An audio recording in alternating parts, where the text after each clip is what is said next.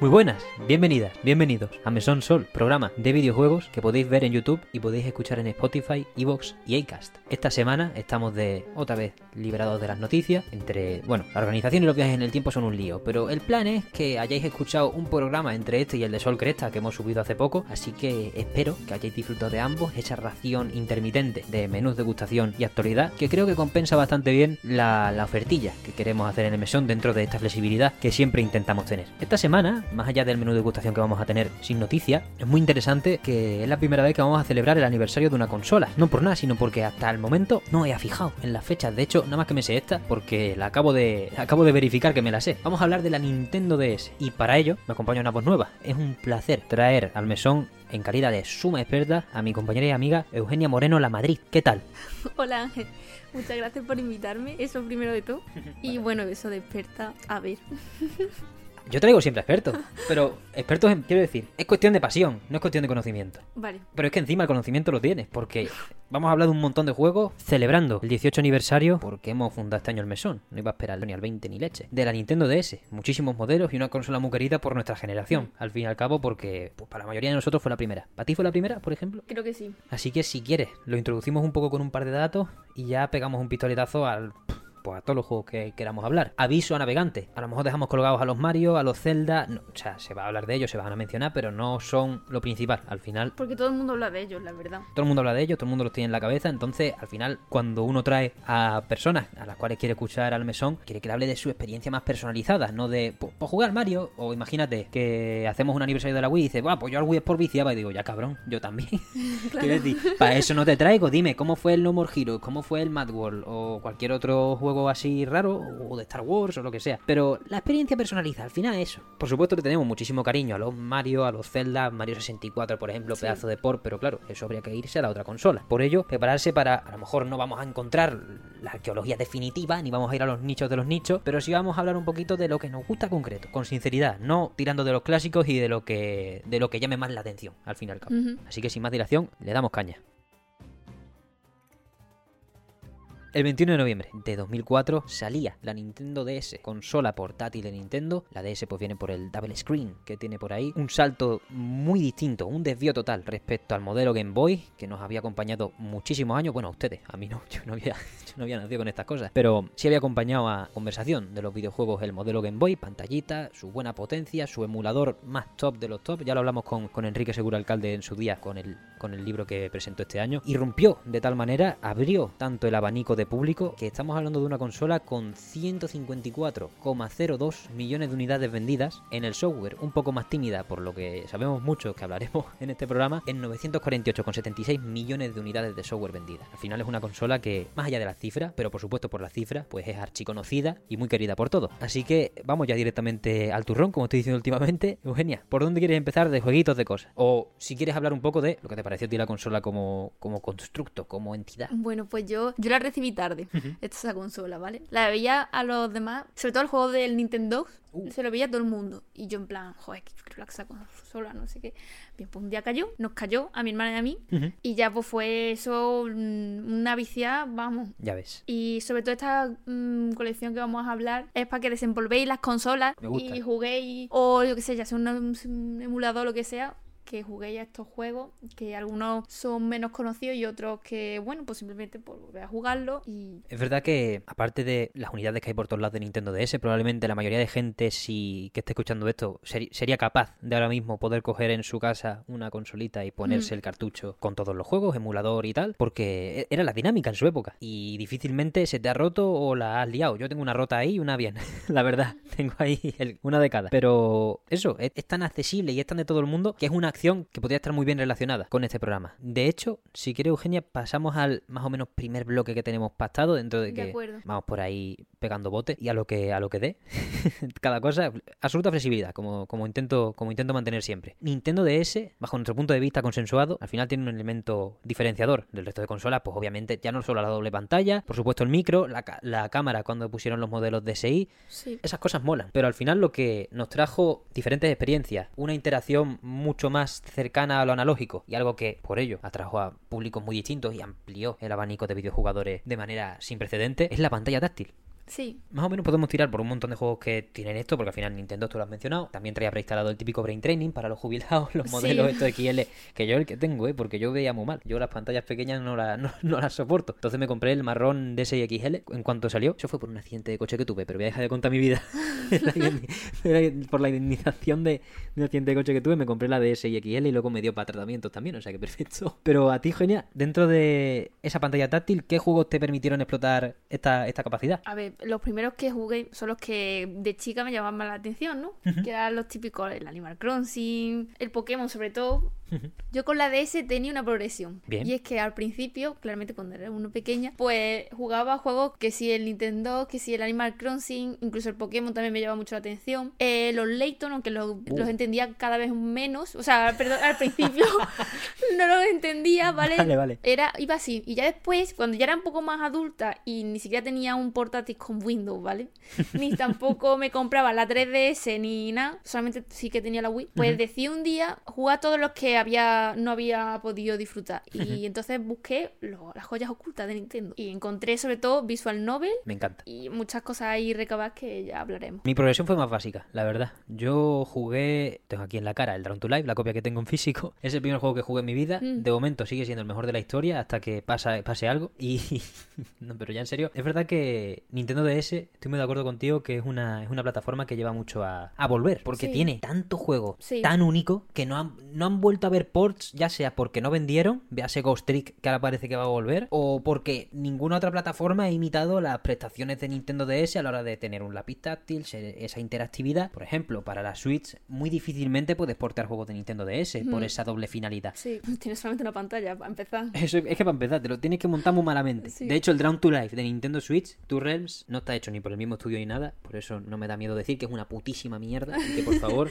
es el único juego. Bueno, no es el único porque ya baneé otro, pero porque usaba NFTs. Pero este es el único juego que por conceptos baneo del mesón. Es que quedó lo de verdad después de dos entregas tan buenas en Nintendo DS. Pero en fin, es lo que tú dices. La reexploración, volver a la Nintendo DS es de los lugares más confortables en el panorama videojueguil, sobre todo por eso. Porque para volver a Play 2 puedes volver en Play 4. Hmm. Prácticamente todo está porteado hasta Devil May Cry, Resident Evil, está hasta remaqueado, que no tienes ni que jugar a las versiones originales. Mientras que en Nintendo DS queremos ese pixelote de vuelta. Queremos ese formato, esa doble pantalla, cogerlo así, que suene plic Sí. cuando la doblas del todo. Y por ello, si quieres entramos ya en las Visual Novel, que a mí me encantan. Venga, ¿Cuál es el, el boom de esas Visual Novel que fue, fue la hostia? Si quieres empezamos por Ghost Trick, ya que lo he mencionado por el... De acuerdo.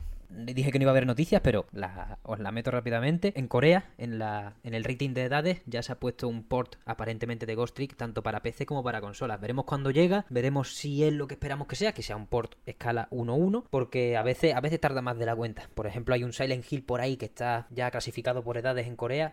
No se anunció en la conferencia de Silent Hill y ni está ni se le espera. Esperemos que este caso sea afirmativo. Mientras tanto, pues podemos estar aquí hablando de ello. Eugenia, si quieres introducirnos la magia del maestro del Ghost Trick, puedes hacerlo cuando quieras. Vale, yo esa magia la descubrí eh, por la carga inalámbrica que tenía, bueno, no, era descarga inalámbrica que tenía la DS, ¿vale? Que yo estaba bicheando la página web de Nintendo Mm. y vi que se podía descargar demos. Yo eso no tenía ni idea en su momento. Y había una demo de esa de Ghost Trick. Y lo que más me llamó la atención fueron claramente el diseño pixelado que tiene, porque es muy, muy, muy chulo, muy atrayente. Y el caso es que jugué la demo y digo, "Uy, pero eso está chulísimo. Y bueno, pues ¿de qué, ¿de qué trata para aquellos que no los conozcan? Pues, vale, pues básicamente tú controlas a un personaje que se ha muerto, ¿vale? Eres un fantasma, un espíritu, y tienes que in- interaccionar con cosas de la realidad. Con lo cual, por ejemplo, tú eh, te metes en el alma de un vaso y empiezas ahí a mover el vaso. Y claro, por los demás que están totalmente, que están vivos, pues dicen, coño, se está moviendo el vaso.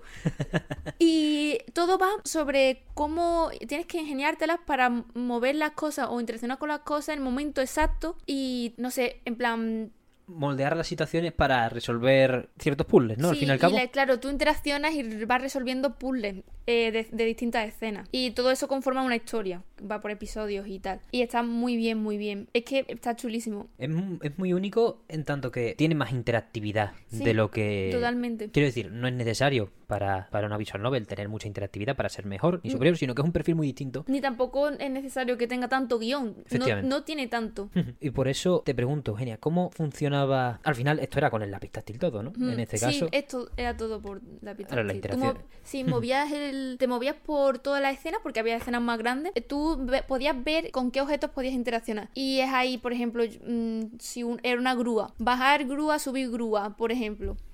Y todo, todo para ayudar a la realidad, porque claro, tú estás muerto, tú no puedes hacer nada, en plan, todo es por tu conciencia por ejemplo, para ayudar a personas que tú, que tú ves que no está haciendo algo correcto o para ayudar a tus seres queridos. Es, una pasada, la verdad. Es como tú dices también, el perfil pixel que has dicho tú muy bien antes al, mm. principio, como, joder, es que tiene una parte de arte bastante puntero porque lo estamos viendo aquí ahora mismo en una tele muy grande y aún así conserva el atractivo. Así que está espectacular, la verdad. Sí. Esperemos que el por haga justicia. ¿Tú cómo crees que debería portearse este juego ahora que estamos con esta noticilla? Eh, pues mira, varios amigos han discutido sobre eso, varios amigos míos, porque claro, una cosa cosa que se destacaba mucho es que había dos pantallas en el, Nintendo DS, entonces para Switch pues, iba a ser un poco complicado. No sé, yo no creo que sea una dificultad porque realmente con que en la misma pantalla en la que esté interacciones y salga también los diálogos y tal, que sea así eh, periódicamente, pues no sé, no creo que tenga ningún problema. Claro, en este tiene la facilidad, ¿no? Mm. Porque no es como, yo qué sé, como un Nintendo que es más, bueno, que tiene la interfaz en un lado, mientras tienes al perrete abajo, mm. ahí jugando. Es como, vamos, por ejemplo, los Metroidvania más clásicos de, Nintendo DS, los Castlevania tenían el mapa y las estadísticas arriba y el juego abajo, y lo que se ha hecho es, en la época moderna, ya no para ports, sino para continuar haciendo evolucionar el género, el mapa transparente, más o menos translúcido en una esquinita, va perfectamente, por lo que sí, estoy bastante de acuerdo en que eso en que ese método es bastante sencillo. Además, la Nintendo Switch, aunque no se use, por desgracia, tiene pantalla táctil. Sí. Así que, en caso de que nos lo pongan guay guay, podemos coger con un lápiz clásico de la Nintendo DS y creernos los más guay del patio, la verdad. Yo la verdad es que he jugado unos cuantos mm, títulos de Switch y la verdad es que no se le saca mucho partido a la pantalla táctil. Es así. ¿Sabes qué juego? Mira que voy a ser pesado siempre con este juego. Pero, ¿sabes qué juego sí tiene controles táctiles? El...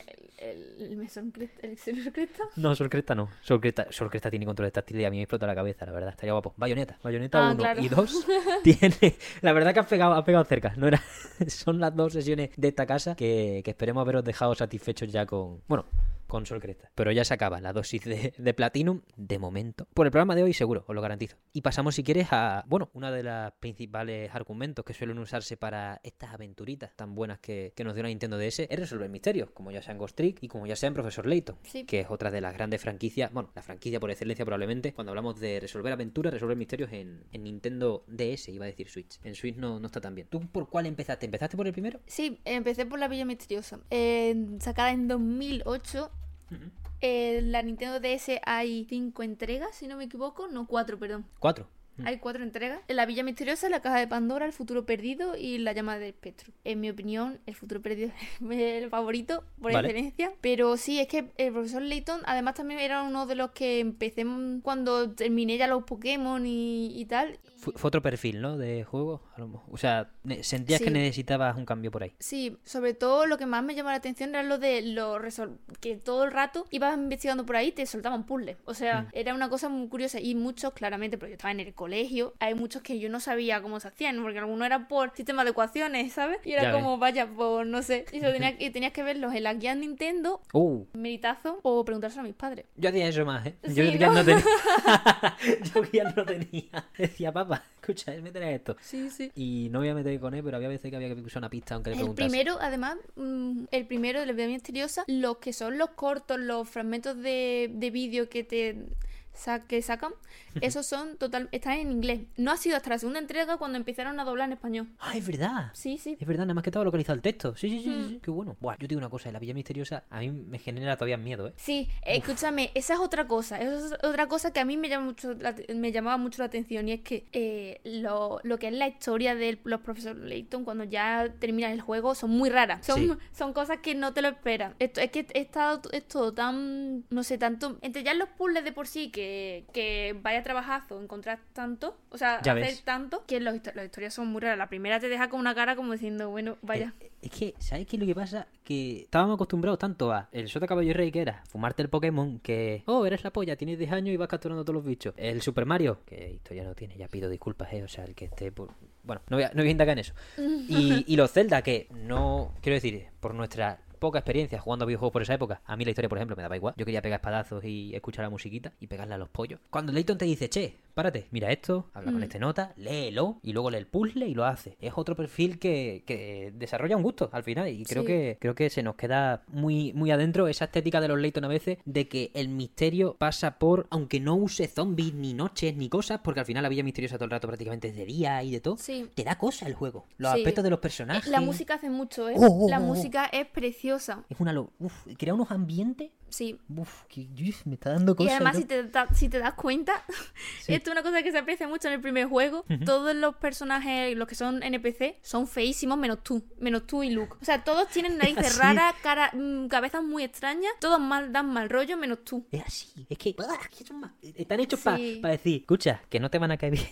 Sí. Y también otra cosa que me gustaba mucho de los Layton, y esto ya fue cuando ya jugaba el, ya el tercero o así, era que en cada escena hay tres monedas siempre escondidas. Oh, es verdad. Y eso pues siempre me ponía ahí a, tocar, a buscar la pantalla donde estaba. Porque era, era es que es muy satisfactorio el sonidito y porque las escenas también son preciosas. Pero no, no abusan del pixel, por ejemplo. Son todos, son dibujos bastante bien hechos. Con, yo creo que acuarela o yo que sé lo que, no sé. Sí, vamos, si no es un... Uf, es que están de puta madre, la Están verdad. Eh, Están, parecen a mano, parecen muy a mano. Si no lo son. Exactamente. Mm. Vale, otra cosa que me gustaría añadir es que en el profesor Layton no solo tienes la historia principal, que ya de por sí está muy bien. Es que, eh, como en todo, en el maletín tienes extras. Tienes, tienes siempre como mini rompecabezas que descubrir, o una mascota, o cualquier cosa, que son también como mini puzzles. Y eso está muy bien porque añade como cosas al juego. Y no solo eso, también lo último que tienes siempre, que es cuando termina el juego, que sabes que va a haber otra siguiente entrega y tienes que poner tú el código de ese cuando, cuando te lo compres. Mm, ¿Sabes lo que me refiero? Tú terminas el primer juego Sí. y en cuanto lo terminas, en opciones tienes un espacio, en, un, un sitio donde tú clicas y pone añade, añade el código del siguiente juego. Y es que ahí ya sabes que va a haber un segundo. Y, en ese- y, es- y ya, estará, ya estará hecho, supongo. Pero cuando, termi- cuando si tú, por ejemplo, al año siguiente compras la caja de Pandora, te, va a dar, te van a dar un código en el que debes poner tú en la Villa Misteriosa. Siempre vas a saber que va a haber otro profesor Layton porque hay un sitio donde tú tienes que poner el código del juego siguiente. Qué pasada. La verdad que no me acordaba porque al final es, lo que tú lo que tú me sugieres. La vida pirata la vida mejor Sí. en este caso. Y otra cosa de los diseños de los personajes que me acabo de dar cuenta mirando, estamos poniendo un gameplay de fondo. Este hombre se llama Ramón y no es solo la fealdad, es las proporciones del cuerpo. Eso es lo que más miedo da. Creo, Efectivamente. porque al final el pavo este tiene las patas de Mickey Mouse, los brazos del Enderman, una y yo es que es terrible, ¿eh? Sí, Es terrible. sí, sí. Eso un crío lo revienta. Bueno, A mí me daban mal rollo, a mí ¿eh? me da muy mal rollo. Y además, de vez en cuando en la localización, a la hora de traducir en los textos, había personajes con acentos raros en el texto. Que decían, en vez de Ah, puzzle, decían puzzle. Y digo, ¿qué, me- qué dice esta señora que Eso, aparte de mí? añade mucha personalidad también al juego, la verdad que sí. A mí me da un terror, de verdad. Pero es que son la hostia. O sea, la primera vez que ves, voy a acudir mucho a la Villa Misteriosa porque he jugado a este y al. Y no sé si al siguiente o al tercero nada más, en, en mi caso. ¿Y cuál es tu favorito entonces la Villa Misteriosa, no? Es que la Villa Misteriosa. O sea, claro, es que no puedo. Tampoco puedo hablar con mucha información, pero. Vaya puto pelotazo, me cago en Dios. El futuro perdido. Es decir, que el futuro perdido me gusta más. Pues yo tomo nota. Y tomad nota ustedes también, porque esto va de. Esto va de retroalimentarse. En mi opinión, y esto lo digo, lo, me gustaría decirlo también, es que va de, ha decaído un poco el profesor Layton, en mi opinión. Hombre, que se ha decaído. En el tre- la, ya después, cuando conseguí tener una 3DS, que ni siquiera una 3DS, era una 2DS, yo tenía mucho, muchas ganas de jugar los profesor Layton, porque habi- había ya dos entregas. Y claro, cuando lo jugué, digo, esto es. O sea, primero que el- eh, ya te meten el. Ya te meten los personajes en 3D, que son bien feos. Ya ves. Han perdido ya mucha mucha personalidad, mucha mucha caracterización. Las historias, em, la verdad que no, no me parecieron que se te quedaran, ¿sabes? Que se te Sí. quedaran marcadas. Claro. E incluso los puzzles tampoco eran tan currados. Intentaban repetirse con otros. Y bueno, ya no voy a contar el de la hija del profesor Layton porque eso es una auténtica vergüenza. Una auténtica vergüenza. Es que ni siquiera lo terminé entero, va por la mitad, pero es que, Dios santo de mi vida, es que no puede ser un juego más malo. por- Es que tenía mucho, tenía mucho potencial, pero es que no se lo han exprimido para nada. Mm, es una pena. Bueno, principalmente cometieron el error ese de pasarse al 3D con la 3DS. Que Sí. puede que sea el paso lógico, pero mi hermano en Cristo no lo es. El único Sí. juego que se benefició de ese paso al 3D fue Super Mario 3D Land y a tomar por culo. Además, porque- eso lo veremos en muchas, eh, muchos juegos que vamos a hablar, Hmm. porque es que cambiaron de pixel a 3D y se nota mucha pérdida. Mm, Una pena porque ahora, ya gracias a lo indie, pues hemos conseguido que vuelva la identidad por la dirección de arte y no la identidad por lo técnico. Y eso es muy Sí. importante que a lo mejor un futuro Layton, que Dios salve a Level 5, que ahora mismo está haciendo los Inazuma Eleven otra vez todavía y está desarrollando uno que a ver cuando llega, se supone que el año que viene, pero lleva ya tres retrasos, que vuelva esta identidad, este piselote, este, este estilo. Al final, eh, la cosa es tener una dirección de arte estable o innovadora a lo largo de la saga. Lo mismo digo con... Al final lo voy a decir otra vez, pido perdón, ¿eh? Lo mismo digo con Bayonetta, es que lo estoy jugando ahora, es que estoy muy obsesionado. Pero al final, los diseños de nivel pueden ser muy distintos. Que si está la, la doña Mari Shimazaki haciendo los diseños de personaje, yo hago la ola y cada vez que me presenten algo, voy hasta gusto. Por eso los Layton, pues como tú bien has dicho, deberían mantener esa, esa clase, esa identidad que tenía. Además hay una película. Uy, verdad. Sí, yo la vi y no estaba mal, estaba bien. Estaba- conservaba su toque, la verdad. El profesor Layton además es un personaje carismático, la verdad. A mí me gusta mucho el man. Y en la Villa Misteriosa, para ir cerrando, la primera vez que ves al villano ese con la nariz esa de mierda, en, un- en la oscuridad, asqueroso, yo ten- tengo esa imagen grabada en mi cabeza que qué tío más feo, la hostia, es que basta ya. Era Waluigi, un poco. Luego cuando vi a Waluigi, lo vi después que al villano del profesor Layton y cuando vi a Waluigi me cagué, digo, tía, este es el profesor Layton. Y ya, ya generando cosas y volviéndome loco dentro del universo Nintendo. Si quiere Eugenia, pasamos de Layton, si quiere algo más que decir para el Nada más. detective, pues entonces pasamos de resolver misterios por nuestra cuenta a ser abogados contratados. Y más guapos, si se me permite. Ace Attorney, pues obviamente, Maravilla, maravilla pura. a día de hoy sigue siendo uno de los pelotazos, probablemente de lo mejor que nos podemos echar en cara en la vida. Sí. De hecho, para Capcom, aunque no esté sacando entrega, de hecho sacó The Great Ace Attorney Chronicles, que estaba solo en Japón, lo localizó para el resto de- del mundo, no en español, si no recuerdo mal, por Está en desgracia. inglés, sí. Deberían espabilar un poquito, ¿eh? Porque es eh, Eh, eh, Totalmente. Yo soy la primera. voy a contar lo que me ha pasado, Sí. ¿vale? Y es que yo los jugué, bueno, los rejugué y los jugué todos, los, esa Torni de la DS. Fumadísimos, me encantaron. No, es que no puedo ser más fan. Y después, cuando. No fue hasta que me saqué el, el B2 de inglés que no, que no jugué a los de la 3DS, porque no entendía una mierda. O sea. Es que hay muchísimas expresiones porque es que claramente juegan con unas características, una personalidad de todos los personajes que claramente están en inglés y tú no le pillas, no le pillas, no le pillas, porque abusan mucho de verbos que tú y expresiones que a lo mejor uno que no tiene ni idea de inglés pues no sabe. Entonces no fue hasta que me saqué el B2 que no pude jugar los de la 3DS. y es que, mm, por favor, que les cuesta, por favor, de verdad. Contratar a profesionales Totalmente. para localizar las cosas bien, porque no puede ser que ahora hay un montón de, por ejemplo, si no tiene, si no tienes ni puta idea de inglés, que llamen al juez. Your Honor, no, no, no lo pilla. Es la primera en la frente. Sí. Es la frente, la primera en la frente. Sí, Dices sí. tú, "¿Cómo- ¿Cómo que tu honor? ¿Qué está diciendo? ¿Sabes?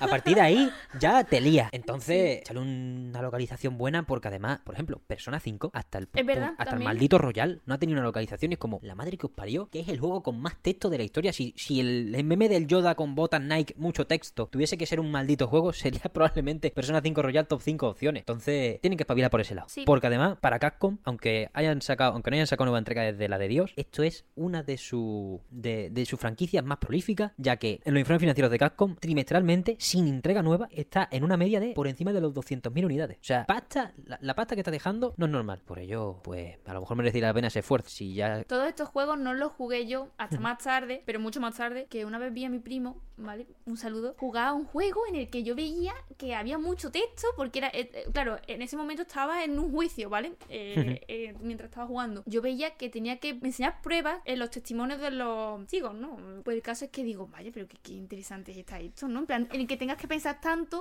y contrastar, porque claro, eso, de eso va. Tú eres abogado, tienes un montón de testigos que tienen que soltar sus testimonios y claro, pues en cuanto contradigan las pruebas, se los plantas en la cara, le dice me- em, que, le- que era un juego... em, Objection. Sí, pero Protesto. español, Protesto, eso. En cuanto no coincidieran con las pruebas, pues decías protesto. Y se lo lanzabas en la cara. Y la reacción de los personajes, de cada uno de ellos, era maravilloso.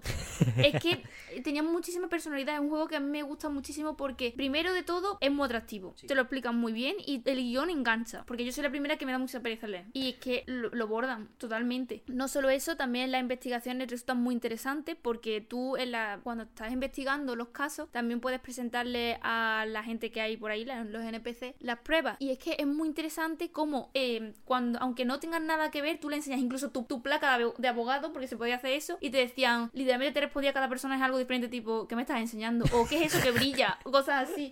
Y era muy interesante, esas cosas, ese realismo que te dan a la hora de presentar las pruebas era muy interesante. Bueno, y aparte todo lo que tenías que pensar, porque los casos no es que los tengas tú muy claros, es que incluso hay algunos que, que tienes que presionar a los testigos, tienes, te sueltan diferentes cosas. Es maravilloso lo que tienes que pensar y porque también puede terminar mal y hay finales malos también. Hay finales malos. Hay- Me gusta. Eso es lo mejor. Cuando un juego te dice, cagaste. Ahora que lo estamos viendo aquí, el puto arte. Es que es así, ¿eh? La Nintendo DS otra cosa no. Pero purificar el arte del pixel, me cago en la leche. Sí. Mucha gente, sí, por supuestísimo, que en las anteriores plataformas no había más remedio que dominar el arte del pixel porque es así. Pero muchos ya se envalentonaron en, en 3DS a meterse en el 3D y no han llegado a, igual a esto, como hemos dicho antes. Es que tú ves el Ace Attorney, ya más allá, si te gusta el dibujado más, si te gusta el pixelado más. Aquí somos más de pixelado, la verdad. Viendo la comparativa hace un ratillo.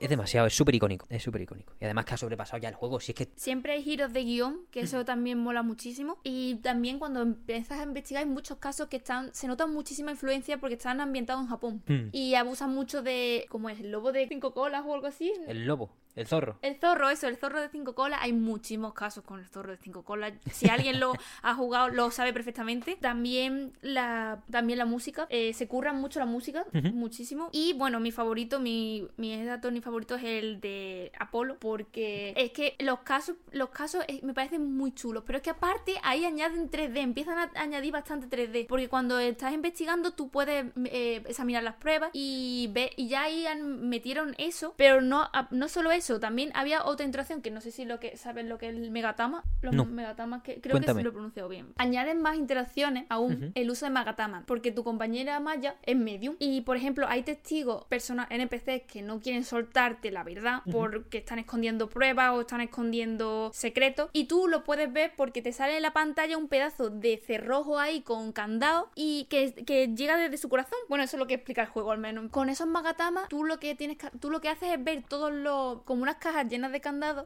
en- y tú tienes que usar tus pruebas para sacarle las cosas. Eh, Y al vale, final como siempre- para sonsacar los secretos. Sí, efectivamente, porque es que no te lo quieren decir o no te lo quieren sacar. Y es muy interesante porque te, la- te lo plantan y encima suena ahí un sonido de como de cadena que tú dices, uy, aquí ya... Y claro, pues muchas veces a lo mejor no tienes las pruebas suficientes para sacarles esa información, pero tú vas investigando, tú vas ahí presentando pruebas, vas moviéndote y, siempre, y lo puedes hacer perfectamente. Mm, y en el Apollo Justice es cuando te presentan una cosa que es que es una de las cosas que más me gustan, que empiezas a... ¿Ves? Cofres negros Uh. que no se pueden abrir y en ningún momento los podrás abrir. Pero, Pues ¿por qué? Porque ya la has cagado. No, porque nunca sabrás el secreto que esconde ese personaje. Te los dice, dice que hay un secreto, incluso en uno de los malos, que tiene como cinco cofres negros y sabes que tiene un- unos pedazos de, vamos, de secretos oscuros, pero nunca lo sabrás, nun- en ningún momento lo sabrás. Eso me encanta, ¿eh? Porque es como el tío ha llegado a analizar que oculta Sí. un montón de mierda, pero ya hasta aquí hemos llegado. No puede. Efectivamente. Le quita poder al jugador y eso ahí. guau, guau, Y además que, además que es muy curioso porque en, en ese caso, que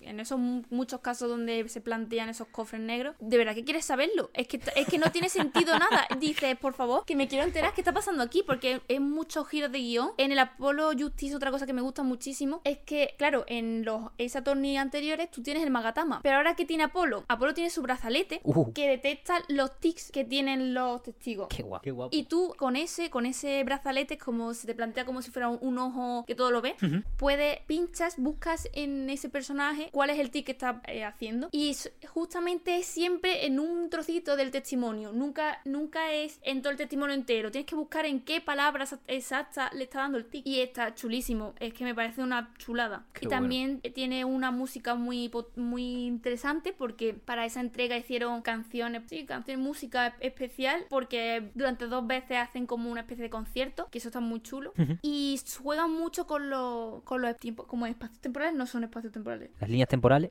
Eso, gracias, sí. Y también incluyen muchísimas líneas temporales, porque en el Apollo Justice tú eres, tú eres el Ap- Apolo, no eres Fénix. Y es que ha pasado ahí algo muy tocho. Y eso es lo que tienes que descubrir. Tú vas a hacer, tú vas a ser el antiguo eh, Fénix. Vas, vas a ser Apolo y vas a descubrir qué ha pasado en todo momento. Y de- es que no. Y, de- y el final, bueno, yo qué sé, es que no quiero, tampoco no puedo decir nada, porque si lo vayas a jugar, pues aquí. ¿Quieres ponérselo de tarea a la gente? Quiero decir, te- yo te invito, al- al- en el mesón me gusta a que la gente pueda hablar con libertad de spoilers y de cosas, porque al final estamos disfrutando de, la- de las obras. ¿Quieres ponerle este de deberes a la gente y del resto hablar absolutamente con spoilers? ¿O No, quieres no. guardarte la bala? Me, lo, me guardo la bala. Pues cuéntale a la gente qué ocurre en el final. O lo Que que, me te lo parece. guardo, me lo guardo. Como quieras, ¿te lo guardas? Sí, me lo voy a guardar. Ok. Jugarlo, yo solamente digo eso, ¿vale? Vale. Jugarlo. Porque si os gusta esa ni los anteriores, os va a gustar Apolo, porque es que se nota que han querido, la han mimado, han mimado el juego. Han dicho, vamos a añadirle cositas que no se, que no resultan pesadas para nada, al revés, resultan mucho más entretenidas. Mm, Encararon bien la tarea de distinguirlo, ¿no? No- de solo cambiar la skin de Fenix a Apolo. Totalmente, sí. Y, y lo pusieron muy bien sobre la mesa, ¿no? Sí, ¿Al de Great Saturn has jugado tú? sí. ¿Y cómo, cómo están esos? Dentro de que no están en Nintendo DS, pero para Pues- cerrar Phoenix Wright. Es un Japón feudal, se nota porque todos llevan katana.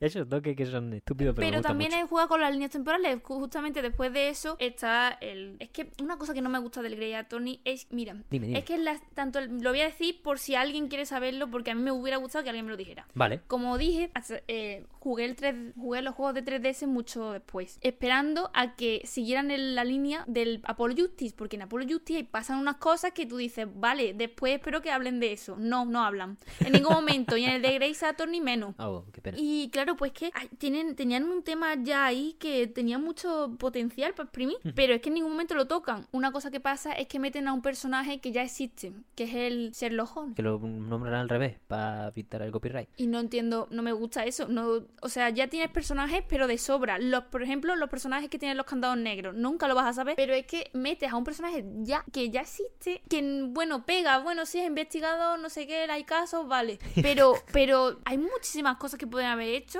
haber seguido con lo otro, o incluso crear un personaje nuevo ya. Y no lo han hecho. Eso me dio mucho coraje. No te gusta el Sherlock, ¿no? Eh, no sé, me ha parecido que no. Es como si se hubieran acabado la imaginación, ¿sabes? A lo mejor se les ha acabado, por desgracia, porque como no, no sueltan prenda de las siguientes entregas. Por cierto, también en inglés, y eso no me gusta. Ya ves, señores, por favor, Cascon. Hideki Kamiya, maestro, Shinji Mikami, maestro, se han ido de la compañía porque estaban atados, porque les salía de los cojones también, no, no voy a decir yo que sea la peor compañía del mundo, pero hace algo bien. Pillen localizadores para traernos las historias grandes aquí en nuestra lengua, que somos más de 400 millones de hablantes, me cago en la leche, ya lo dije hace un par de programas, en el episodio 29, no, 28, me puse a hablar de esto porque, claro, era un programa que estaba en solitario y rajé de todo, rajé más o menos de lo que me iba viniendo a la cabeza, ¿no? Nadie me podía parar.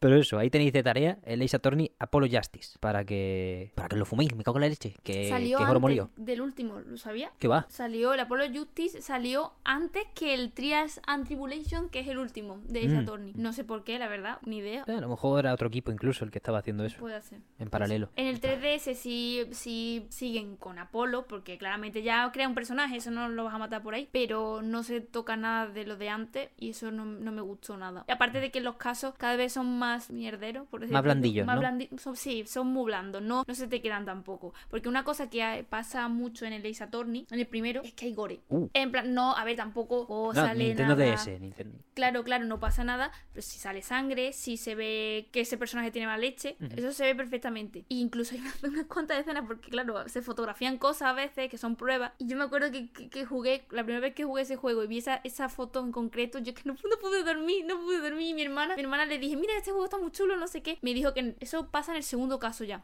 Que no, se paró ahí porque dijo, Eugenia, que he visto esto, es que no puedo. Es que no puedo. Y es verdad, da muy mal rollo, ¿eh? Aparte de que Maya, que es la medium, es medium por algo. Claro, tiene que tratar con fantasmas. Si no, ¿para qué? Si no, ¿para qué? ¿Para qué está aquí la señora? Tenemos ahí eso, bueno, iba a decir dos hitazos, pero hemos hablado de Ghost Trick, Layton, que son cuatro juegos, y Ace Attorney, que son un chorro también. Sí. ¿Quieres destacar alguno más rápidamente y pasamos a otro bloquecillo? Sí, el Hotel Dash 215. Cuéntame. Bueno, me, me lo sé, pero cuéntame. Sí, son dos entregas, porque después del Hotel Dash está el Hotel Cape West, que ese, en mi opinión, no, bueno, no está ni sí ni no, está mejor primero. Tanto no ha destacado, la verdad. No, la Yo verdad ma- que no. Fíjate si ha destacado el Hotel Dash que el personaje protagonista, no me acuerdo nunca el nombre, pero está en el puto Smash Bros. como cromo de estos que están Ah, en sí, los- no lo sabía. O sea que ese hizo, ese sentó cátedra, mientras que el otro, pues probablemente no tanto. ¿Qué te pareció en su momento, frente a todos estos que hemos hablado? Sin, sin entrar en comparaciones, no hace falta, pero ¿qué te propuso? Es que lo primero de todo es cómo te lo plantea, y es que tienes que girar la consola, eso para empezar, porque es en vertical todo. Como el Brain Training. Sí, e- es exactamente. Pues es igual una visual novel, pero en este caso los personajes encima son en blanco y negro, aunque al principio tú los ves con color, pero después son blanco y negro.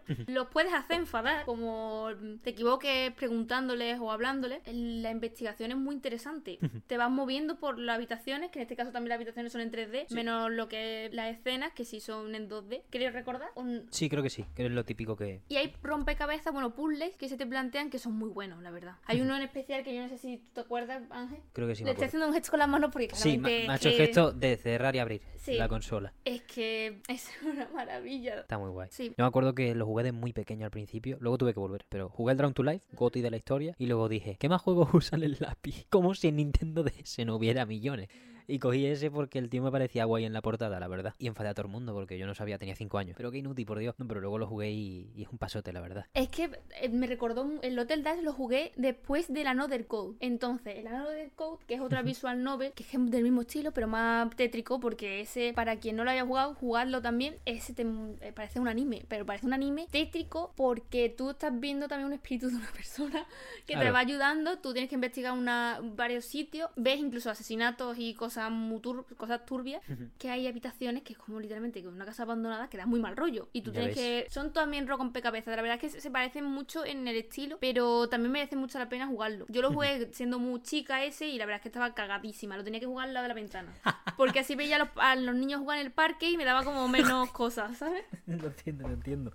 Ya ves. Pues precisamente hablando de anime o estética anime, de la cual se ha beneficiado muchísimo la Nintendo DS y ha creado Sí. al final el gusto colectivo de, de artistas que de nuestra edad y todo eso. Yo cuando veo gente en Twitter y, en otras plataformas de arte que tienen más o menos nuestra edad, tú ves que ha mamado este tipo de este tipo de estilos y por ejemplo, me, me gustaría destacar rápidamente The Ends With You, que tiene ese estilazo también, lo resumo bastante, ya dentro de que nos guste más o menos la historia, a mí me parece un juegazo dentro de Nintendo DS, para mucha gente es su favorito y la verdad que Square Enix nos hace flaco favor sacando su secuela de tapado, sin marketing y sin hostias y luego en el informe financiero que yo me leo, eh, Matsuda, te tengo vigilado, te lo prometo, dice que está decepcionado con los resultados, con todos tus muertos, mamona, sácalo con anuncios, tío, hazle, yo que sé, un spot de mierda, que no te digo que esté en la tele, te digo que esté en la página de Steam, que no lo saque el mismo día que Persona 5 Royal, que es el lanzamiento más esperado de los lanzamientos esperados, yo que sé, sugerencias, vaya, que no hay que ser experto para saber que no puede salir ese juego y luego pedir, pedir resultados. En fin, yo creo que a los fans de, de esta franquicia, ahora que son dos entregas, lo que mejor nos va a venir es quedarnos las entregas de Nintendo DS sin esperar nada más, zona de confort. Y ya está, ya está, la verdad.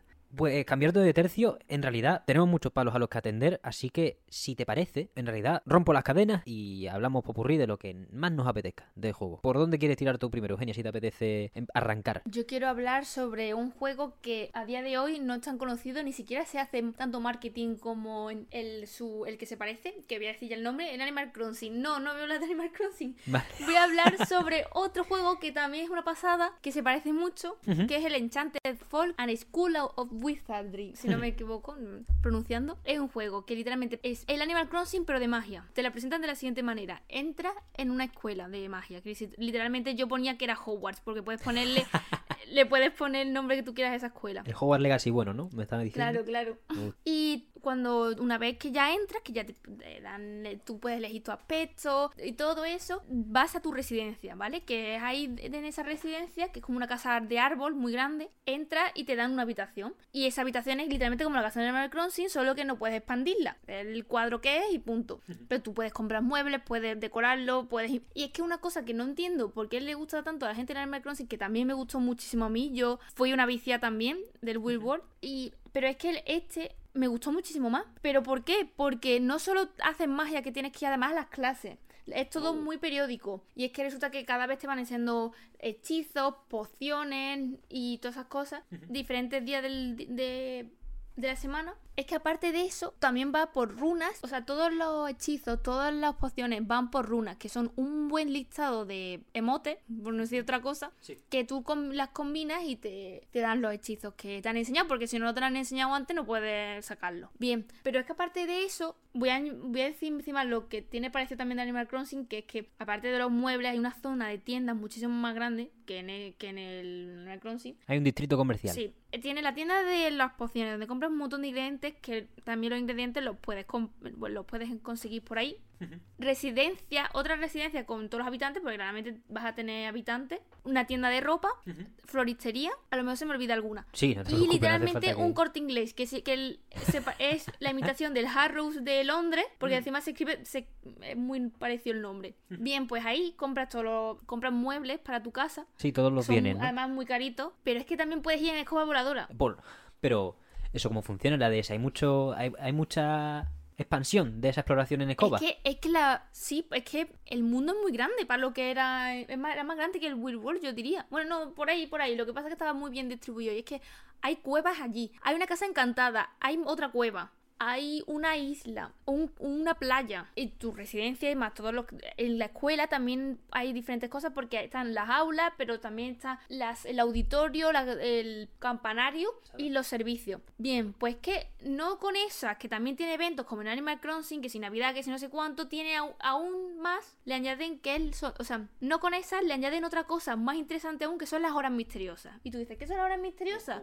Pues son, las, son misiones y es que cada, mm, no sé, llega un momento en el que tú, creo que es una vez a la semana o así, no lo recuerdo bien porque hace mucho tiempo que, no, que lo jugué, desbloqueas la hora misteriosa. Tú te metes en una habitación y en esa habitación de- eh, el reloj del- tu- de tu escuela se, es nublado, se hace de noche, pero se hace de noche y cambia aún así el, lo que es la ciudad. Se pone súper misteriosa, se pone con, con brillos, con cosas muy extrañas. Y es porque, sa- eh, porque en esa hora además te van a enseñar que se pueden hacer diferentes hechizos, diferentes pociones en ese, solamente para ese día. Al día siguiente vendrá un personaje especial. Pero es que hay un montón, literalmente. ¿Personaje especial en, en qué estilo? Pues mira, que si Jack Frost, que si la- una, la gar- una gárgola, que si va a venir la niña de las cerillas, el, un lobo, una sirena, el lago Ness, no, o sea, el, el monstruo Ness. Vienen un montón de personajes diferentes, pero no todos a la vez, sino va, va, tienes que ir completándolos poco a poco. El primero es el de la gárgola, que es que resulta que en tu escuela una de las estatuas que era una,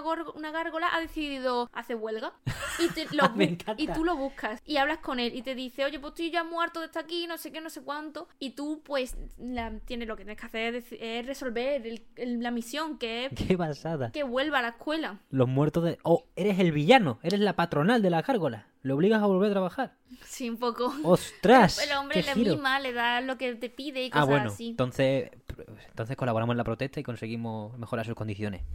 Y no Eh, solo son- libertad a las gárgolas. Sí.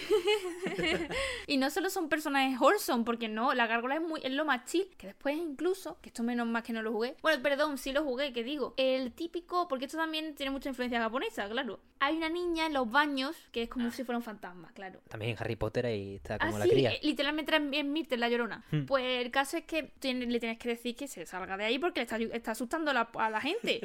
y en- los NPC te lo dirán. Esa es otra cosa que ayuda mucho en las misiones, porque hay muchas misiones que tú no sabes lo que tienes que hacer. Porque tú sabes que ya está el personaje de la hora misteriosa, pero ¿dónde está? Es que el mundo, el mundo es grande y, y que tienes que después que hacer. Entonces mucha gente te lo va a decir. te van a- y tú les hablas y dices, oye, ¿sabías que está sonando en la cueva cosas raras? Y ahí sabes que hay a lo mejor tal bicho o tal cosa. Qué bueno. Y es que está impresion- es impresionante. Yo, para muchísimas mis misiones de la hora misteriosa, tuve, necesité las guías.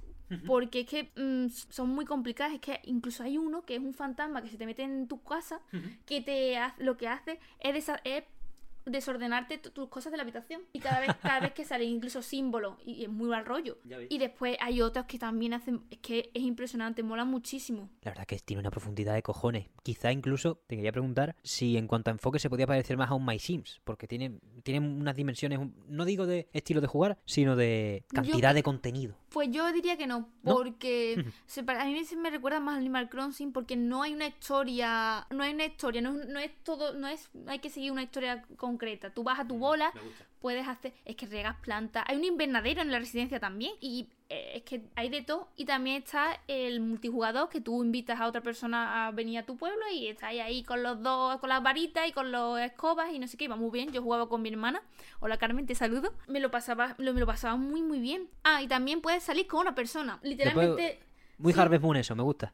Literal, eh, pero no tienes que currártelo tanto, ¿eh? En el Harvest Moon hay que picar pala mucho. Es que no te aquí quiere nadie, ¿eh? Tiene que estar regalando cosas todo el rato, no te quiere ni el tato ahí. Le dices a un personaje, oye, vamos a salir juntos en algún lado. Y tú te lo llevas al cabo del amor, que hay un en la zona de la playa, y le dice, y te dice, oye, ¿me estás intentando decir algo? Y tú le dices, sí. Y dices, vale, pues salgo contigo. Y ya está. Pero está muy chulo porque en Animal Crossing tú no podías salir con nadie, no solo amorosamente, sino De colegueo. de colegueo y no tú no puedes y además que está muy chulo porque te lo puedes llevar a tu le puedes llevar a tu casa y te dice oye pues te lo voy a hacer una mierda o vas al invernadero que al invernadero que tomáis té bueno. Eh, está está muy bien pero es que sin duda si no quieres hacer nada de eso porque pasa porque entiendo que hay mucha gente que no le da igual lo de decorar la casa, que si no sé, que si incluso el vestuario, pero es que las misiones son muy chulas.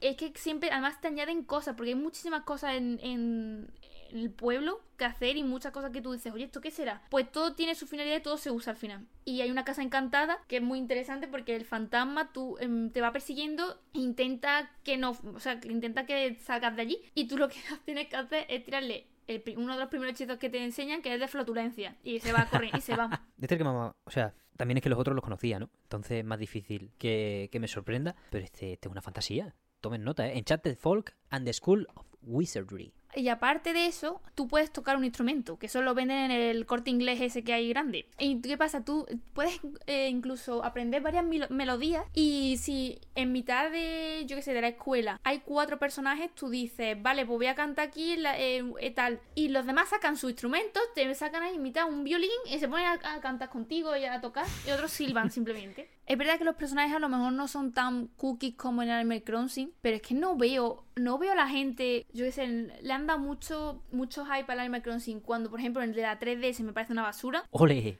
El de la Wii está, bueno, el de la ciudad, vale, sí, está bien. Pero el de la 3DS yo lo, lo compré pensando, lo compré en físico pensando que iba a estar mucho, muy bien, pero un aburrimiento. Eh, creo que hay incluso menos cosas que en el de Bullboard, o me lo parece a mí. Hmm, eso Animal Crossing peligrosamente, siendo juegazo, y desde aquí lo respetamos, pero peligrosamente se ha acomodado en la en hacer lo básico, en hacer lo justo. Y New Horizons es el ejemplo de que pegó el despunte de, ventas en la pandemia por las causas que eran, porque es muy buen juego, por supuesto, pero por las causas que eran, por el confinamiento. Es el segundo juego más vendido de la historia de Switch y, y, supuso claramente un cese del desarrollo de contenido para el juego, porque ya estaba más que amortizado. De hecho, sacaron la, la actualización de gestión de hotel o algo así, era el resort ese raro, y, dijeron, hasta aquí, esta es la última actualización. Y era como al año de salir Animal Crossing. Y es como, pavo, un año de actualizaciones y esta es de pago encima. Tú muerto, tío se está acomodando Animal Crossing, por eso este tipo de propuestas molan bastante, la verdad, para que cada uno pueda volver cuando pueda, sobre todo porque este juego es solo de Nintendo DS y no ha habido secuela, ¿no? No, no ha habido. Y se esperaba, ¿eh? Yo era de las primeras que buscaba en Google, dos. Pero además que es, muy, es complicado de terminar el juego entero, ¿eh? Porque las misiones, la verdad es que son complicadas y tienes un periodo de días de hacer, porque si no, después el, personaje se va. Y tienes otra vez que repetir la hora misteriosa. Está muy bien. Eh, también tiene como los catálogos de Animal Crossing que pescas tal bicho y lo que tienes que hacer es llevarlo a un sitio que se llama una, que es como una biblioteca aunque se parece más a una torre. Tú le das el bicho a un libro que literalmente es el libro de Harry Potter que tiene boca y, y colmillo y se lo come y lo registra. Cosas así. Yo yo opino que este este juego está muchísimo mejor que el el Animal Crossing a nivel de contenido y veo que no ha envejecido con tanto éxito pues una propuesta súper diversa y ya te digo, acabo, de buscarlo en el móvil, juego de Konami, o sea que ya tenemos explicación por lo que no ha tenido continuación. Konami le cuesta hacer últimamente de todo, aunque ahora está volviendo poquito a poco, que si un Silent Hill, que si una colección de Castlevania, ojalá escuchen algo porque además este juego no se alimenta tanto de la doble pantalla, entonces un port a cualquier lado, una remasterización no tanto porque a Konami de Konami no me fío, porque el Getsu Fumaden por ejemplo, que es un remaster que han hecho hace poco, o más bien un remake de un Metroidvania a un roguelite, es bastante cutre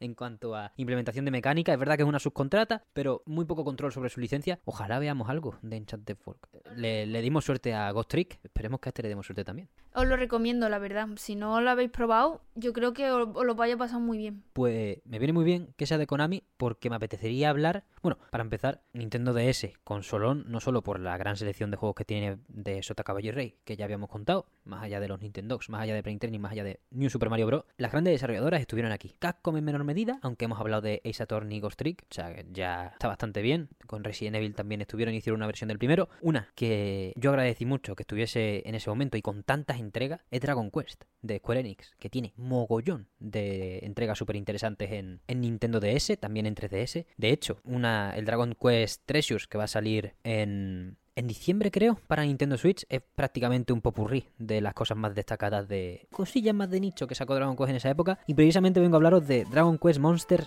Joker, la versión Pokémon de Dragon Quest. Eugenia, ¿tú lo conoces? Si no, te ilustro. No, la verdad que no. Es mi momento. Estoy deseando. Dragon Quest.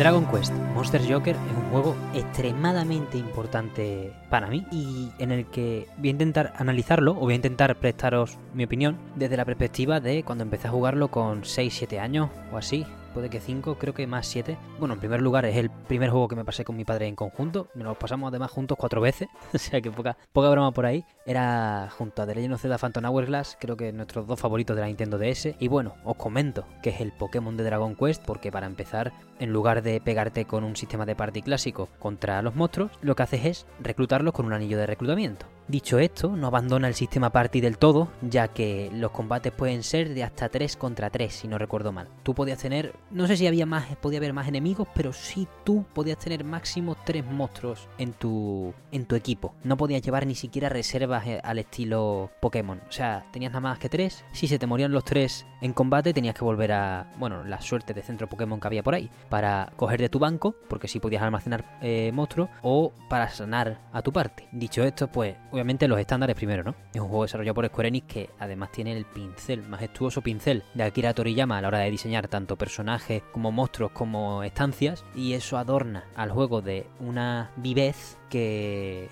atrae también a lo puede atraer también a la chavalada. Bajo mi punto de vista, el principal atractivo si es la primera vez que juegas a un juego, bueno, si la Nintendo DS es tu primera consola, mejor dicho, es el entorno 3D. Como primer juego en el que manejas el 3D es una apuesta extremadamente bonita porque una de las principales cosas que hacemos las personas cuando empezamos a jugar a videojuegos es aprender a sincronizar el stick de movimiento con el stick de la cámara. En Nintendo DS no había stick per se. Si te deja mover la cámara, es un juego que te deja mover la cámara a la vez que mueves el personaje. Entonces, aquí llega una interacción muy de dentro de mí y que creo que viene de que cuando tú al, a un chiquillo, a una sobrina, a quien te dé la gana, le tiras hacia, hacia un entorno en el que puede pasar, bueno, así tan... Quiero decir que no es realista, Y a la vez tiene control sobre prácticamente todo lo que se pueda enseñar en la pantalla, pues acaba haciendo cosas que no te esperas. Y una cosa que yo he pensado que al final era relativamente inesperada o graciosilla, también lo pienso ahora con mi cabeza de 21 años cuando tenía 7. Pero una cosa que hacía yo mucho era ponerme a mirar al protagonista. El protagonista es un chiquillo. El protagonista claramente es un criajo más cabezón que el resto, más bajito. El resto se ven claramente adultos, sobre todo son,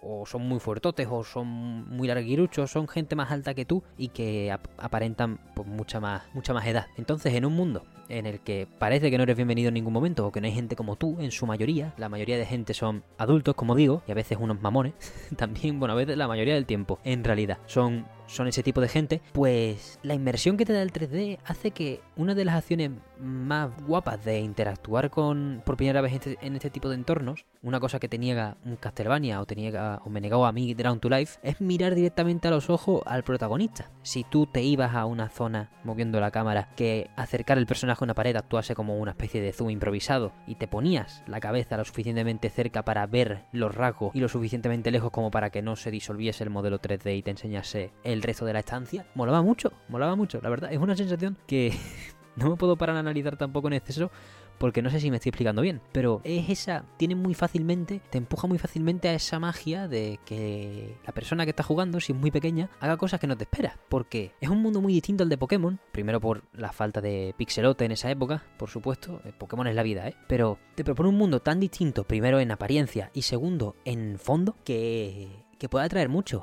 a, cualquier chiquillo. Tampoco Dragon Quest maneja los temas más pesados del mundo, ¿no? Y difíciles de digerir, sino que empieza directamente en un calabozo. O sea, un crío en un calabozo, no hay cosa más fea que un crío en un calabozo. Pues empieza en un calabozo y te viene a hablar un tío con acento francés, que yo pensaba simplemente que hablaba mal porque era una mala persona, porque yo en esa época, con esa edad, no sabía ni lo que era, ni lo que era simular un acento francés, ni lo que era la localización intentando adaptar acentos, que es una cosa que Square sigue haciendo a día de hoy a veces y ya, bueno, huele un poco a cerrado. Pero en aquel entonces Square te propone un mundo no súper inhóspito, pero sí al que está acostumbrado a jugar a Pokémon extremadamente distinto, porque subes luego a la oficina, saliendo, subes luego a una oficina, a un despacho, saliendo de la celda y el que te habla es tu padre, pero en ningún momento parece tu padre al estilo Pokémon que bajas unas escaleras y te regala unas deportivas y el profesor Oak que te tiene entre algodones o el profesor que toque, el Serval o quien sea te dan un anillo de reclutamiento, porque es tu vocación, es lo que te gusta, pero te dan una tarea de ser un agente de la agencia que lleva tu padre. No voy a profundizar mucho más en la historia porque tampoco me acabo de acordar, pero sí es extremadamente distinto todo cuando en lugar de enfocar la aventura como la aventura Pokémon de coger la ruta deseada que todos los niños de 10 años cogen hasta llegar a la liga Pokémon, pasar a ser un agente encubierto extraño que con la excusa de poder cumplir también tu deseo de participar en el torneo de reclutamiento o de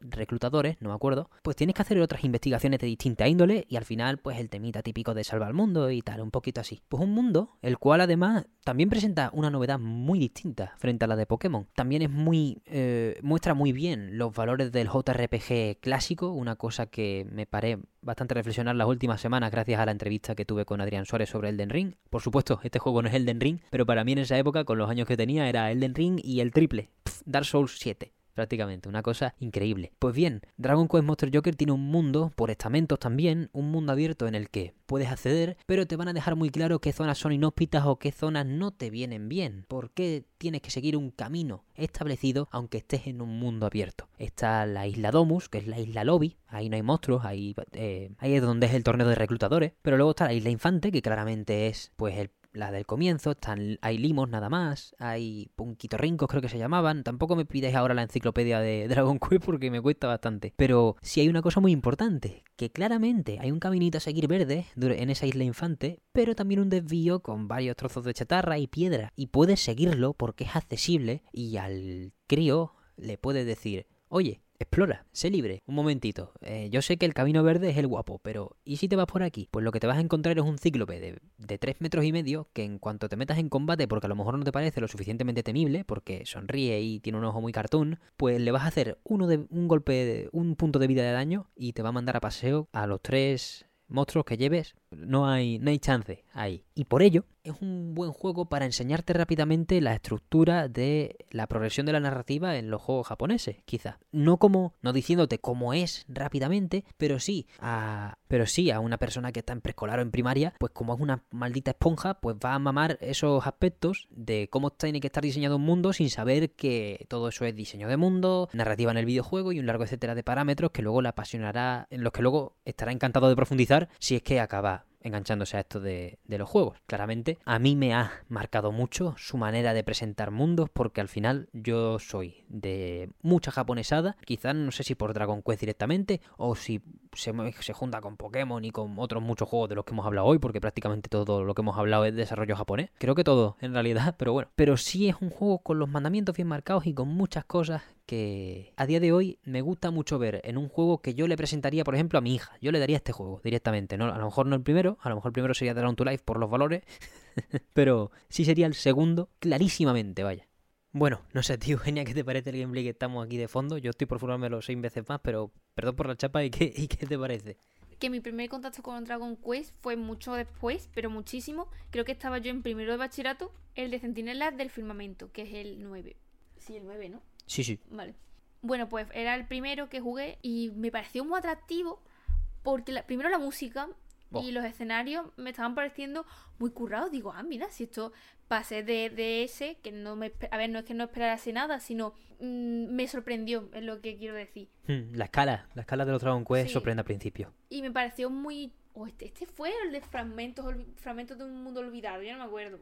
Sí, fue el 9 y me pareció muy atractivo lo seguí jugando. A mí los RPG me cuestan porque, a ver, no es que me cuesten, pero sé que hay que farmear mucho, tengo ya todo el rato enemigos y yo, claro, ya en primer bachillerato uno no tiene muchas ganas de estar farmeando todo el rato, al menos en mi opinión. No, sí, sí, hay veces que se atraganta. Sí, yo por ejemplo ahora me cuesta volver a jugar Pokémon por lo mismo. Buah, ya ves. Yo tengo el zafiro a media. Entonces, pues me pareció me pareció muy chulo, la verdad. El, me pareció un muy, el mapa muy grande para lo que es la DS. Los, los personajes también. La historia estaba, estaba, era muy buena porque está todo ambientado en que tú eres un ángel que ha caído del cielo. Uh.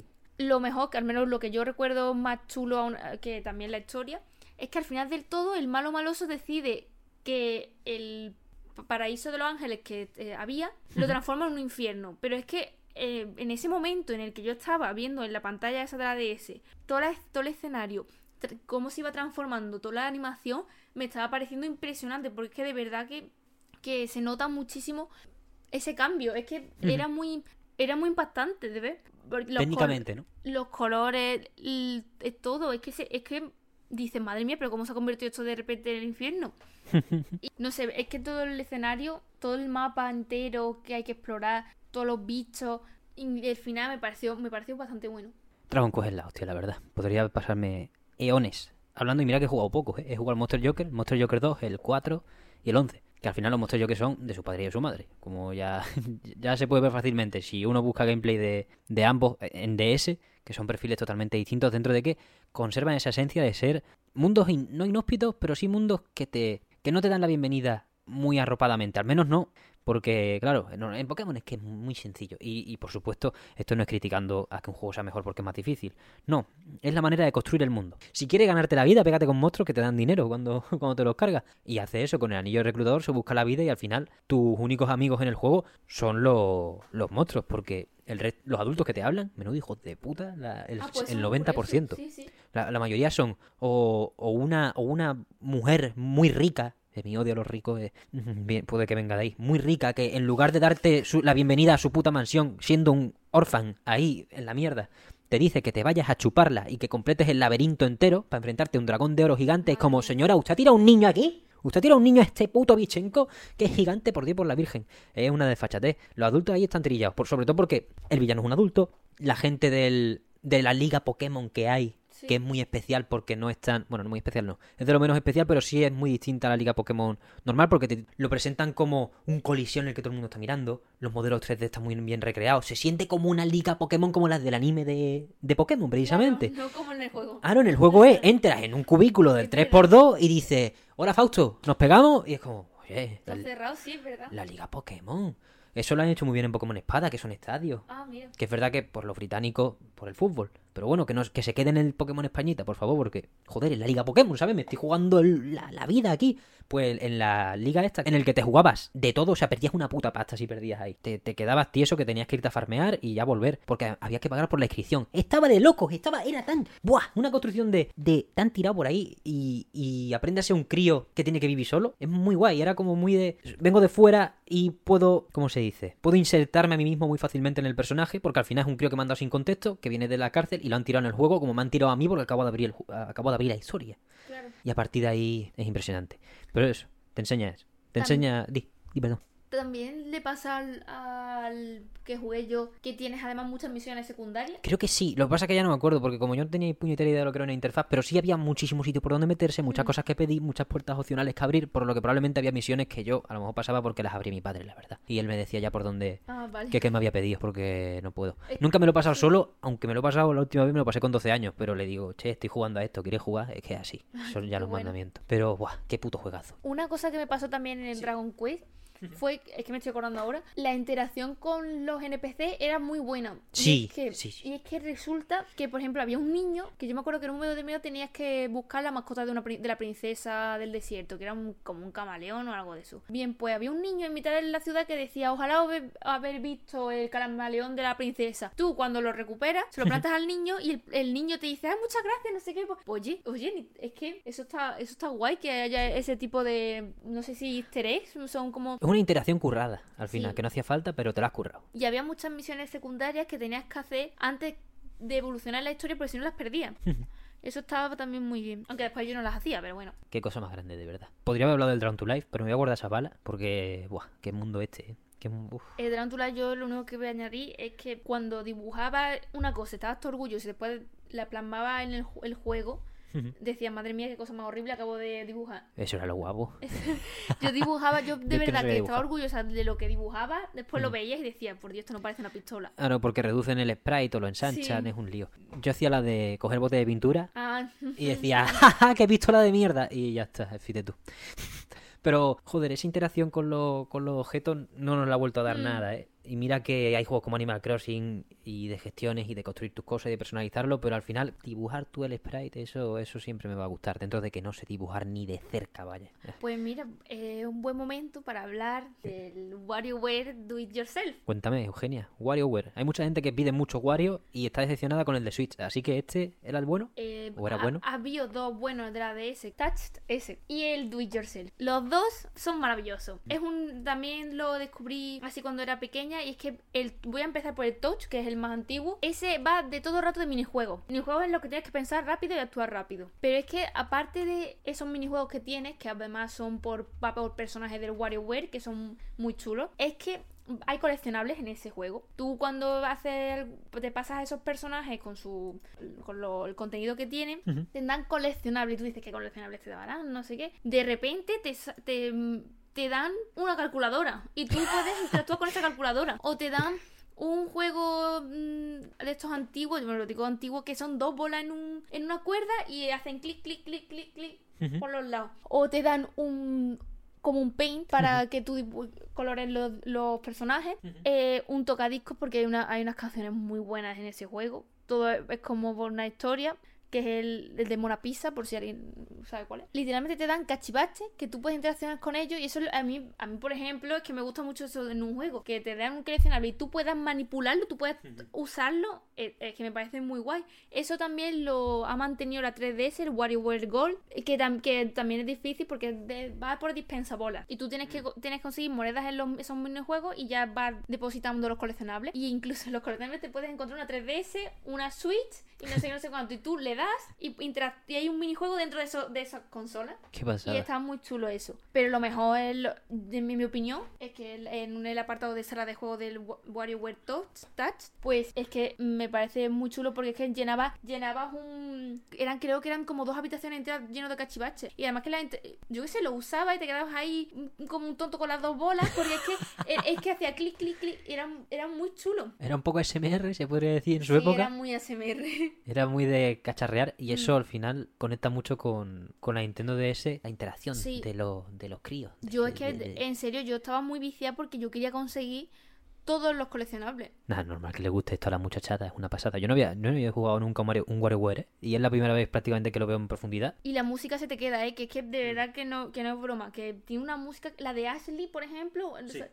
¿Sabes qué personaje es? Eh, Gracias Emma Bros por darme el álbum de espíritu. Su música así que es como si fuera todo spooky, todo de Halloween, es una maravilla, ¿eh? Y me, no sé, hay un montón de cosas que, eh, que están chulas. Aparte, en el WarioWare Touch, según los personajes que estuvieras jugando, a veces solamente tenías que usar los botones, otras veces solamente tenías que usar el micrófono y estaba, estaba muy bien. Qué pasada. Y el siguiente de, de la DS que había era el Do It Yourself. ¿Y ese de qué iba? Pues tenías que hacer tú los juegos. Era Hostia. literalmente, eh, eran unos tutoriales muy largos porque verdad que era, eran dos personajes hablando entre, era, creo que Wario y otra chavala que era como un- la, la informática, que te explicaba cómo tenías que, que hacer tú los juegos y literalmente era como un tutorial de Scratch. No sé si sabes cuál es el Scratch. Sí, cra- Pues literalmente era como, yo creo que era un juego muy bueno para interactuar eh, y aprender un poco de informática y programación. Porque, por ejemplo, tú, tú dibujabas también la- los bichos y las cosas. Y tenías que decir, por ejemplo, empezaba el juego, tú ponías comenzar, el objeto 1 que haga no sé qué, el objeto 2 que haga no sé cuánto, si le das que haga no sé qué, y tú dibujabas todos esos objetos también. qué guapo, ¿no? Pero es que no solo había ju- minijuegos, que es lo chulo que también. Es que incluso había también mangas, eh, trocitos de manga que tú podías dibujar. Eh, creo que música también había. Bueno, distintos catálogos. Eran diferentes cosas que podías hacer, que también había sus tutoriales largos. Y había una tienda en ese juego, que es donde tú vendías, eh, como si fuera de, la realidad, tú vendías juego, el juego o tú vendías el manga y lo llevaban a- por un- en un transporte y después te decían cuando, que si tú habías tenido. Ah, qué bueno. Sí, era muy bueno, pero es que de verdad que una cosa que, que eh, de verdad que era muy interesante era que te enseñaban a- a- el mindset de informática. Es que tú tenías que darle, tú tenías que dar una secuencia de órdenes y saber que si tú querías hacer no sé qué, tenías que darle y si no, si no lo, lo desplazas, hacer no sé qué. Tenía una manera de hacer las cosas muy marcada que si no, no funcionaba. Efectivamente. Vamos, aquí está haciendo el puto sprite del movimiento, ¿no? Es- Básicamente. Es que hacías Tenías que hacer hasta los sprites. Programaba y también No, la verdad es que está bastante más curado que el Scratch, ¿eh? con el debido respeto a esta plataforma que no sirve para nada. Ah, pues yo me lo, en informática de bachillerato tuve que hacer juegos. No me jodas. Sí. Ah, por cierto, todavía está por ahí por si quieres verlo. Pues le echaremos un vistazo, le dedicamos un programa en el mesón, sí. Tenía... Uy, no, no voy a decirlo, pero puede que encaje muy bien en un programa que pretendo Mm. hacer en diciembre. Vaya, sé que lo hagas fe, que la cosa está muy mal. Cuadrar calendario, Eugenia, es la cosa peor que hay en la vida, ¿eh? Y diciembre es que todo el mundo está con su familia, normal. Entonces va a ser, va a ser duro, pero prometo traeros lo que os prometí, porque al final ya hablé de que iba a hacer lo de los juegos del año. En fin, vendías todos esos juegos que tú hacías, que de eso era una IA que te decía si tenía éxito o no, que realmente eso da igual.